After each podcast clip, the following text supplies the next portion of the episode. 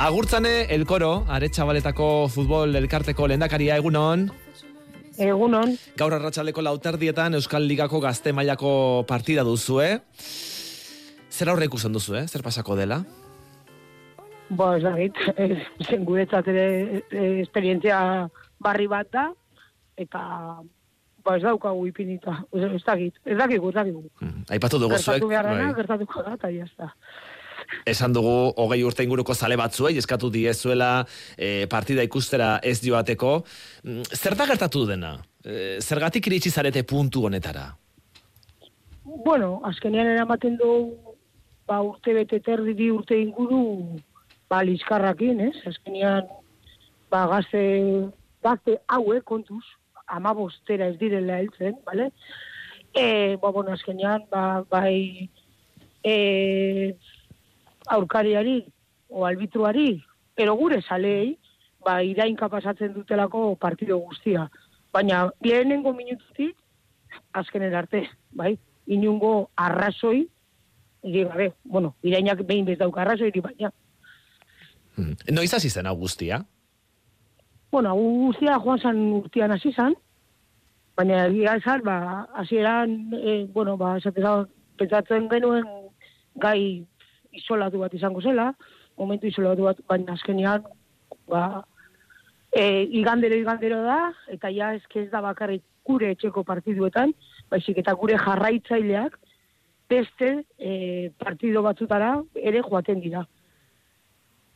Hau da, joaten dira, jendia da leku, eh, jendia, ero, bai, jende asko da lekuetara. Zuek saiatu zarete orain arte beste bideren batetik egoera bideratzen? Bai, gu, bai, gu azkenean beraiekin hitz egin dugu, e, ertzaintzarekin hitz egin dugu, e, bueno, gauza asko egin ditugu, e, e, beste komunikatu batea atara genuen joan zan urtean baita ere, ba, gauza asko egin ditugu bi urte hauetan. Eta orain agurtzane, eh, hain zuzen ere, sare sozialen bidez, gazte hauengana zuzendu zarete eta zer eskatu diezue. Bueno, iraintzera etorri behar den pertsona orori esaten diogu, gaur arratzaldean ez da dila etorri, Ibarra futbol zelaira. Eta erantzunik jaso duzue? Ez, prinsipioz, ez dauko erantzunik, erantzunak, da, e, ez, ez, ez dauko erantzunik. Mhm. Izan ere, futbol taldea erantzunak jasotzen ez, baina isunak jasotzen ari da, ezta? E, jarraitzaile horien e, jarrera dela eta, ezta? Bai, hori da, aurten eramaten dugu bosten da berrogeita mar euro, eta iaz beste berrogei, berreun da berrogeita mar, ba, azkenan, sortzireun euro inguru eramaten ditugu isunetan. Baina, isuna, hainbat aldiz esaten dudan bezala, beraiei isuna esai heltzen. Beraientzat isuna ez da arazo bat. Bale? Isun horrekin egingo bagenu e, e, berriro klubera ekarri eta bertan interventzioko psikologo, psikiatrako biedan o pedagogoak lantzen ipintzen bagen dituen hori bai izango zala isunak lagunduko zigun gauza bat. Mhm. E, Aipatu duzu lehen ertzaintzara ere jo duzuela, Mm, ez dago modurik e, zale hauek kanporatzeko, edo beraiei isunen bat jartzeko, edo imaginatzen dut hori eskatuko zeniotela ertzaintzari, ezta? Bai, hori da. Eta Ba, zer esan dizuete? Ba, prinsipioz boi, borroka bat egon behar dela, borroka ero, bai. E, e, eta denuntzia bat, horrelako gauza bat egoteko. E, Klubak pentsatu du salaketa jartzea, zale horien kontra? Ez, azkenen, a ber, ez ba, a ber, aretxaulek, pritxikitxo, gara, danok gara ezagunak, nik salaketa aurretik, uste dut, danen ortean hitz egiten joaten bagara, bai, pertsonak hitz egiteko almena daukagu. Beraz, bueno, beste modu batzu badaz salaketa aurretik, ez? Manu Diaz, Gipuzkoako Futbol Federazioko presidentea, egunon. Egunon, E, aretsa baletan gertatzen ari den hori, e, zuek leku gehiagotan, Gipuzkoako herri edo leku gehiagotan ere nabaritu duzu, eh?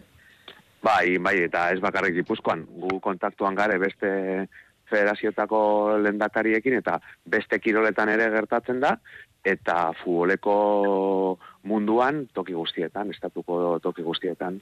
Gero eta gehiago ari da gertatzen, gero eta ugariago gertatzen dira horrelakoak. Bueno, e, ez dakit e, gero eta gehiago dien, baina bai nabaritu da pandemia nostian ba, hori nabarmendu indiela. Azkenian, e, gogoratuko zate, pandemia garaian, ba, beste aizialdiko erak itxita edo debekatuta zeudenian, ba, lehenengo kirola zabaldu izan, eta futbol zelaia bihurtu ziren, ba, topalekua, gaztentzako, ba, bueno, hori, ba, egoteko tokia eta elkartzeko tokia, eta horti pasau zan ja, ba, beste, beste esparru arriskutsu batea, eta bai, pandemia, pandemiatik honea, eh, nabarmendu da, bueno, nik usteot, gero eta gehiago ez diela izango, baina bai sarri gertatzen diela, eta, eta ez da, ez da arazo lokal bat edo puntual bat, da, toki askotan gertatzen da. Eta oin, bueno, oin e, uda eta aretsabaleta daude horre fokuetan, baina baina guk izan ditugu bai joan san urtean eta bai aurten beste hainbat tokitan. Mm, eta zer nolako jarrerei buruz ari gara hitz egiten? Zer nolako gertakariei buruz? Irainak aipatu ditugu, handiagoak ere bai, bai. Ez, ez, ez, ez, ez, ez. Normalian horrain jeltzen dira, baina oso deserosoa da. Azkenian, ba, gehieno juten garen oke e, futbol zelaietara, disfrutatzea juten gara, batzuk kirola itxera, beste batzuk ikustera, eta bai dao, olako gutxiengo, olako talde ba batzuk juten diela, euren e, aizialdi berezi bezala, ba, ba hori, azkenian ba, ba insultatzea eta mehatxua jabe botatzea, eta bueno, nahi go deserosoa izaten da, eta arbitroentzako, jokalarientzako be, ba, ba ez, da, ez da egoera normala. Eta Manu, esan diguzu, e, aurten e, jada zelai batzuk e, itxi ere egin dituztela? Aurten eta joan zan demoraldizan, bai, bai, bai, laupa bost e, zan urtean eta aurten ere. Bai, normalian e, olako, horrelako portaerak, ba, ekartzen dute ba, bueno, kirol zigor batzuk hori araututa dago, ez da, ez da gauza bat gu molde e, egokitzen dugula, ba, arau, araudi berezi bada hortarako, eta lehenengo izaten da, ba, bueno, ba, ba, diru kopuru bat, eta ez naiz akordatzen, baina nik uste dut, irugarrenian ja, zelaia izten da, eta, eta hori horrek esan nahi du, toki batzutan, bibider baino gehiago, e, gertau dela. E, 6 sortzi sortzi, 666 WhatsAppa zabalik dugu, eta entzule batek digu, dio, e, nik bizitu dut aretsabaletako giro desatzegin hori, eta jarraitzaileen irainak bizi izan ditugu. Egia da gazte talde bat dela, irain e, bortitzenak botatzen dituena, baina jende heldua ere ibili zen irainka, e, besteak beste, ba, guraso batzuk ere aipatzen ditu, ez? E, jokalari batzuen guraso batzuek ere jarrera kaskarra izaten dutela, eta ez bakarrik aretxabaletan, ez da beste lekuetan ere, eta hori ere, ba, kontuan izatekoa dela. E, Manu, e, hor epaileak ere epatu dituzu, momentu honetan arbitroak eta gaizki pasatzen dari direla, zer diote beraiek, e, batematek hartu du behar bada arbitro lan hori usteko erabakia e, irainak jasan ezin da? Ez, ez, ez, ez, ez, ez. Beintzat gure, gure futbolian, gibuzkoa futbolian, nik usteot arbitroak ondo, ondo eta ondo zainduta, zainduta sentitzen diela, eta ondo babestuta, eta ikusitza zelako jarrera dauken batez ere klubek eta e, federazioak ere bai, ba nahiko lasaidare, azkenian erradia oso, oso alde garrantzitua gure futbolian, gure kirol guztietan, eta ez ez momentuz, e, nik uste jendia lasai dago, baina kontuan hartu behar da adibidez, aurten, ba, arazoak esan ditugula, amalau, amabosturteko arbitruekin. Zer, karo, jendiak ez da konturaten e, askotan zelako adina dauken edo arbitro berri diela eta kategoria txikitan ere, ez bakarrik e, aretxabaletan juvenilekin gertatu izan da, baina beste toki batzuetan infantilekin ere. Eta gure arbitro ba gaztienak, ba amala urte besterik ez dute. Jon Toruria, e, futboleko arbitroa epailea egunon. Egunon, egunon. E, zuk entzun duzu, Manuk, e, aipatu diguna, bizi izan duzu horrelako momenturik, horrelako egoerarik?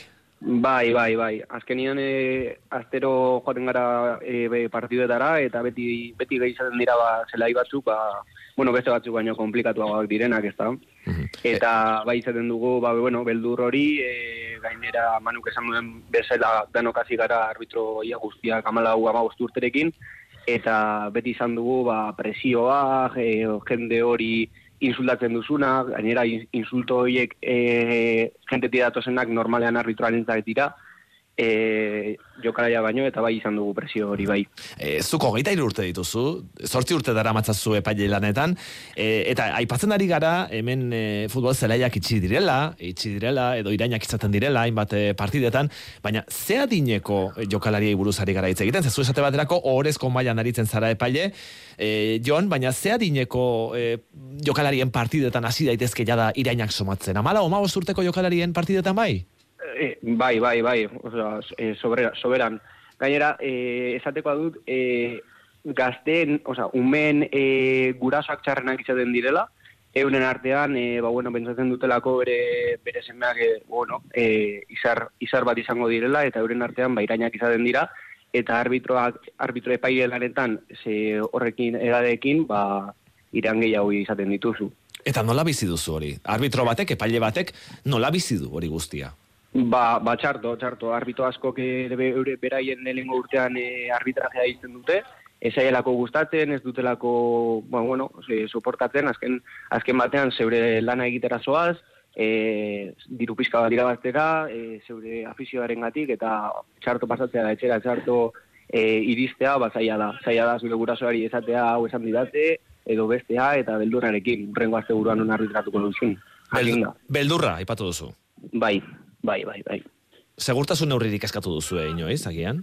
E, e, zelai batzuetan, bai. Eta, bueno, e, egia izan da, e, bizkaian, nahiko, nahiko ondo dagoela, delegatuak beti laguntzen dizu zeure aldageletara, baina kanpo ose, zelai batzuk, bai dutela izaten, e, ba, bueno, segurtasun hori, eta, eta ba, bueno, arriskutsuagoa da.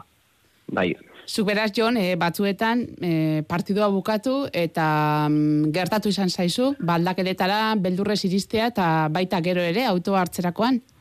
Bai, bai, hori da. E, normalean aldakete, aldakeletara zoazenean, e, beti goten da tabernaren bat ondoan, eta, eta bueno, ba, e, afizionatua tabernan egoten dalez, ba, ba no zeine, jugadak edo zeuri e, irainak soltatzen dizkizute, eta azkenean autor arte soa zapurtxo bat beldurrarekin, ez dakizulako zero autoa gurpil bari geratuko den edo edo zer gartatuko zaizun. Aipatu duzu taberna. Bai. Alkolak eragina du?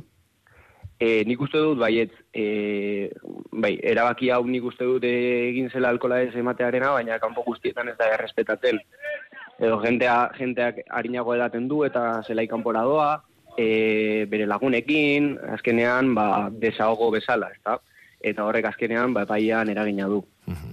6 sortzi sortzi, 666 entzule batek dio, ez da futbol esparruan gertatzen den gauza soilik. Nik izan dudan esperientziagatik, irakaslea naiz, eta mutil nerabe eta gazteak taldean egiten duten zerbait da. Askotan, e, irakaslei ere horrela tratatzen gaituzte, eta ez da batere erosoa. Batzuetan oso txarto pasatzen dugu. Beste entzule batek dio, eskolaz kanpoko kirolean ere gertatzen dela, egoera hori gurasoen partetik, eta uste baino gehiago gainera. Lehen ezkuntzako eta bosgarren eta zigarren mailako ikasleen artean ere ja ikusten direla horrelako jarrerak partidetan gurasoen partetik. Ni galdetu nahi bai. nien, ia, telebistak baduen eraginik, izan ere, e, gazte hauek telebistan zer ikusten dute, ez da? Ba, jokalariak e, nola joaten diren e, paileen gana, protesta egitera, gero, bueno, futbolzeraietan ere horrelako, futbolzerei handietan diote, horrelakoak ere izaten dira, horrelako irainak, Jon, horrek telebistak badu eragina? Bai, ezke futbolean gertatzen da gauza bat, e, beste deporte batzuetan ez dela gertatzen, eta da, epaiari, e, larrei protesta egin zaizkiola edo ematen du e, epaiak ez duela hartzen erabagirik horren aurrean. Adibidez, e, rukbia aipatu dezaket, arbitroak bere lan egiten duela, eta e, jokalari batek ere ez, ez diola, ez diola protestatzen. Baina futbolean egia da, telebistak dio bezala, e, astero ikusten dugu, e, izar e, mundialak futbolekoak protestatzen diotela, da ez dela deserretatzen, eta honek, ba, argi dago gaztengan erangin izugarria duela. Entzule batek dio hemen gure WhatsAppean erreal, errealaren partidua, errealaren partida ikusten daritu zela, duela urte bete, eta emezortzi urte inguruko gaztetxo batzuen jarrerarekin seko harrituta geratu zela, sekulakoak botazizkietelako levanteko jokalariei, ezer berezia gertatzen ari etzenean, e, beraien animatzeko era hori da, iraintzea. Hala ematen du, hori dio gure entzule horrek. Agurtzane, Manu, Jon, e, arazoa aipatu dugu, bai gaian jarri dugu, zergatiei buruz ere hitz egin dugu, baina irtenbideak, e, zeintzuk izan daitezke agurtzane, e, nondik etorriteke irtenbidea? nik uste dut irten bidea e, arazo hau saretzean dala, bale? Arazo hau ez dau futbolean, ni ez nago oso ados. Arazo hau gizartean dago, bale? E, gizarteko, ba, ez dakit, pandemiaren ondoren, e, gertatutako zerbait da, fenomeno bat da, baina arazo honek konponbidea eduki dezake, ere eduki beharko du. Eta guk gure ideia bentsat zaretzea da. Zer da zaretzea? Arazo hau herrian zabaltzea, hau da.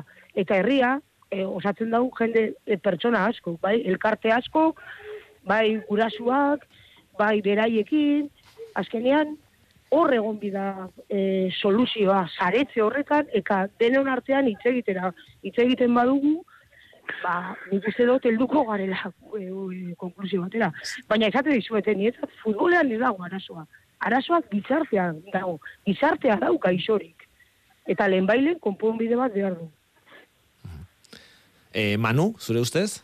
Ni e, agurtzanekin erabat ados, Ea, azkenian gure gizarteak, gure, e, gaur egungo portaerak ba, aldatu dira, e, ikusi izan dugu ba, gabonetan, e, oin e, badare gaztiak labanarekin juten diela e, e, zera, ba, ba, bueno, gabeko aizildetar, aizildatara, eta, eta, eta, eta hori dana, ba, azkenian ikusten da olako tokitan, olako portaeretan, ba, gauzak aldatu indiela, eta da, gizarte arazo bat.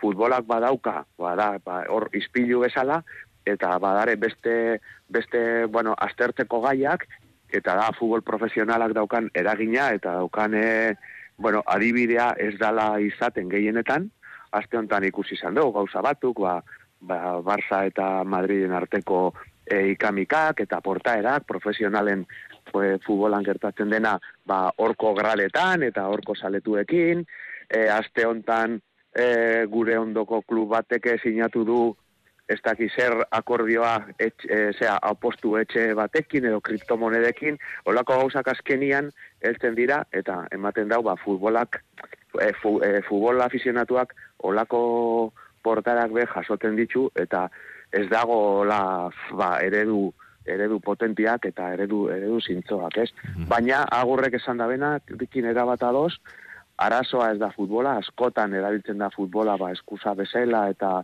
kiro larrizkutsua dala eta gu pentsau behar duzu egipuzkoan e, aste betero irureun dago eta mar e, norgeiago kantolatzen ditugula. Zerbait beti gertau izan behar da. Mhm. Baina olako portaerak ba, ba bueno, gizarteko arazua da eta hortikan e, aztertu behar dugu. Tira ba. Eta gero, ah, ni, ba, bakarrik gauzatxo bat. Eta zergaitik futbolean, ba, oso horrexa da. Non, nora joaten da jende gehien futbola ikustera. Beraiek oi hartzuna hortatik gataratzen dute. Hori da apurtxo bat e, futboladik gertatzen zaiona, bale? Berriz guk inbiuna da pertsona horrek ber, e, animatu behar ditugu kirola egiten. Hau da, futbola praktikatzen, bai? Ze, kirola egiten badute, pentsat beraiek daukien gorrotoa barruan, igual laguntzen diogu kirolaren bitartez botatzen. Kirola super garrantzitsua da, benetan. Hmm. Tira ba, agurtzan eh, elkoro, aretsabaletako UDA, taldeko presidentea, Manu Diaz, Gibuzkoako Futbol Federazioko presidentea, eta Jon Toruria, Bizkaiko Orezko Mailan Futbol Epaile, arbitro, eskarrik asko irukote, egoera aztertzen daguntzagatik, eta irten bideak proposatzagatik. Mila esker. Eskerrik asko zuen. Eskerrik asko. Eskerrik asko.